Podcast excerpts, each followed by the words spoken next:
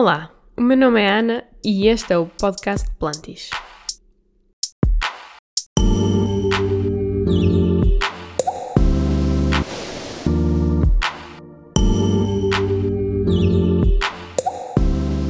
Comecei o podcast Plantis para fazer chegar às pessoas informação sobre plantas em português e uh, para ajudar as pessoas a sentirem-se mais confiantes no que toca a cuidar de plantas e como estas podem melhorar a nossa vida. E também quero ajudar a recuperar a conexão entre as pessoas na cidade e as plantas. Por isso, se quiserem mandar questões ou uh, comentários, podem fazê-lo para o e-mail info.plantis.pt ou então pelo Instagram em ana.lives. Hoje é o episódio número 10 e falamos de, vocês já viram no título, as 10 plantas mais fáceis de cuidar. Vocês lembram-se qual é que foi a vossa primeira planta? Eu não me lembro qual foi a minha primeira planta, porque em casa dos meus pais nós sempre tivemos plantas e quando eu me tornei independente, o verdadeiro significado da palavra independente, ou seja, ir viver fora de casa dos pais por nossa conta, as plantas não foram uma prioridade inicialmente, mas depois, quando já tinha uma vida mais estável, acabei por comprar plantas e até crescer ervas aromáticas como salsa e manjericão, mas já não me lembro qual foi a minha primeira planta. Mas neste momento, a planta mais velha que eu tenho era uma croton. E qual foi a vossa? Não se esqueçam de me mandar por mensagem qual foi a vossa primeira planta, se se lembrarem. E o que é que isto tem a ver com uh, as plantas serem fáceis ou difíceis de cuidar? O cuidado de plantas tem a ver com duas coisas, ou se calhar muitas mais. Mas tem a ver com ciência e com experiência. Quanto mais vocês se dedicarem a cuidar de plantas, mais experiência vocês vão tendo, mais experiências de tentar, falhar e aprender, e inevitavelmente vocês vão ficando melhor. Por isso é que, para mim, a minha planta mais velha, que é a Croton, neste momento, para mim é super fácil de cuidar. Eu já, já entendo perfeitamente o que ela quer e o que ela não quer. Ninguém nasce ensinado, com um jeito para cuidar de plantas é uma questão de tempo. Antes de irmos à lista das plantas mais fáceis de cuidar, não se esqueçam que temos de ter em conta o tipo de casa em que habitamos. Se é uma cava, um resto de chão ou um último andar cheio de sol, isso claro que vai afetar a planta.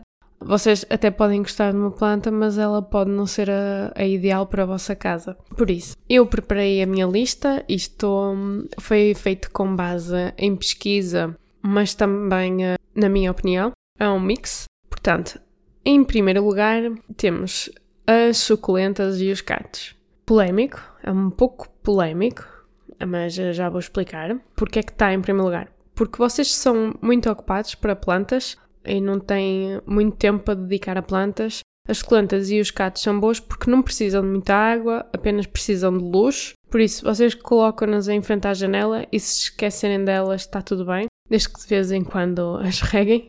Mas são plantas que precisam de secar para a raiz não apodrecer, não está sempre em contato com água. E aqui a minha escolha vai para a língua da sogra, conhecida como snake plant, ou então para a aloe vera. São vistas como a mais fácil, uh, eu subscrevo. E uh, sim, claro que há suculentas que são um verdadeiro drama, por isso, dentro das suculentas, isto são uh, o que eu vos aconselho. Em segundo lugar, temos de um lado, em primeiro lugar, as pessoas que não têm tempo para plantas, e agora, em segundo lugar, para as pessoas que gostam de andar sempre de volta das plantas, ou seja, que estão em casa e que gostam de andar de volta das plantas e a regar, temos os fetos ou as samambaias, por exemplo, a samambaia de espargos, mas há muitos outros. Estas plantas não precisam de muita luz, por isso se têm problemas de luz em casa também é, é ideal. E uh, gostam de água, por isso, em princípio, se vocês têm medo de regar a mais uma planta, os fetos são bons para vocês. Em terceiro lugar, também poderia vir em primeiro, a planta zazê, que é considerada a rainha das plantas indestrutíveis, porque ela tolera tudo, basicamente tolera pouca luz, tolera pouca água, pouca umidade. Ela é nativa da África, por isso é que ela tem estes comportamentos tão tolerantes. Mas tenham cuidado, se a regarem demais ela vai morrer, não é? Em quarto lugar, as jiboias, também conhecida como a era do diabo, devido à sua capacidade de recuperação de maus tratos. Não se esqueçam, nada de luz direta ou vão queimá-la. Deixem-na secar antes de regar, o sol, claro. E uh, tanto podem crescer as jiboias para cima ou para baixo. A minha está a crescer para baixo, mas vocês podem utilizar um, um pau, um acessório para ela ir um, crescendo tipo uma trepadeira. Em quinto lugar temos as plantas aéreas. Provavelmente vou ter que fazer um episódio só dedicado a estas plantas, mas estou a tentar conhecê-las um pouco mais. Estas plantas precisam de muita luz, elas na natureza crescem no topo das árvores e vocês podem borrifá-las diariamente, e está tudo bem para elas, ou então podem colocá-las uma vez por semana em água durante uma hora, que é como elas fazem rega, e elas não precisam de sol. Por isso é interessante para quem não gosta de ter terra em casa e quer ter plantas. Em sexto lugar, temos a planta-aranha. E basicamente para mim uma planta-aranha é uma planta aérea, mas maior e mais bonita. Porque se, se forem à procura de imagens, vocês vão ver como são ligeiramente parecidas, vá. E a vantagem da planta-aranha é que se tiverem animais, ela não é tóxica e não se preocupem se os animais trincarem um pouquinho. Em sétimo lugar, temos o lírio da paz.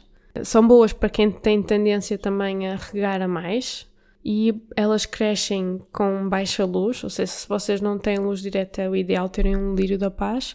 Se conseguirem colocá-la num sítio com luz média, ela vai conseguir produzir flores.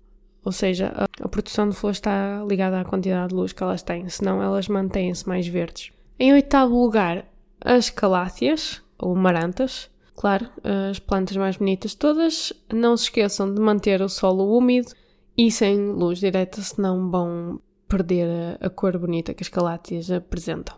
Em nono lugar temos as orquídeas, preferidas de muitas também, muita gente.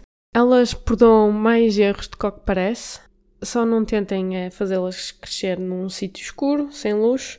E elas gostam de umidade e uh, pouca luz, mas tem que existir luz. E em décimo lugar, eu uh, tenho tantas opiniões que vou deixar esta posição aberto e uh, pedir a vossa opinião, pedir que me mandem uh, um comentário sobre qual é a planta que para vocês é mais fácil de cuidar, caso não esteja nesta lista. Eu recebi uma questão sobre como é que nós podemos avaliar se a nossa casa é escura ou não. De facto, não é assim tão linear, porque a íris dos nossos olhos ela expande-se ou contrai-se de acordo com o volume de luz solar que nós estamos expostos, e isso faz com que tanto estejamos bem lá fora, ao sol, como dentro de casa. E se calhar a, a casa não está tão escura para nós como está para as plantas.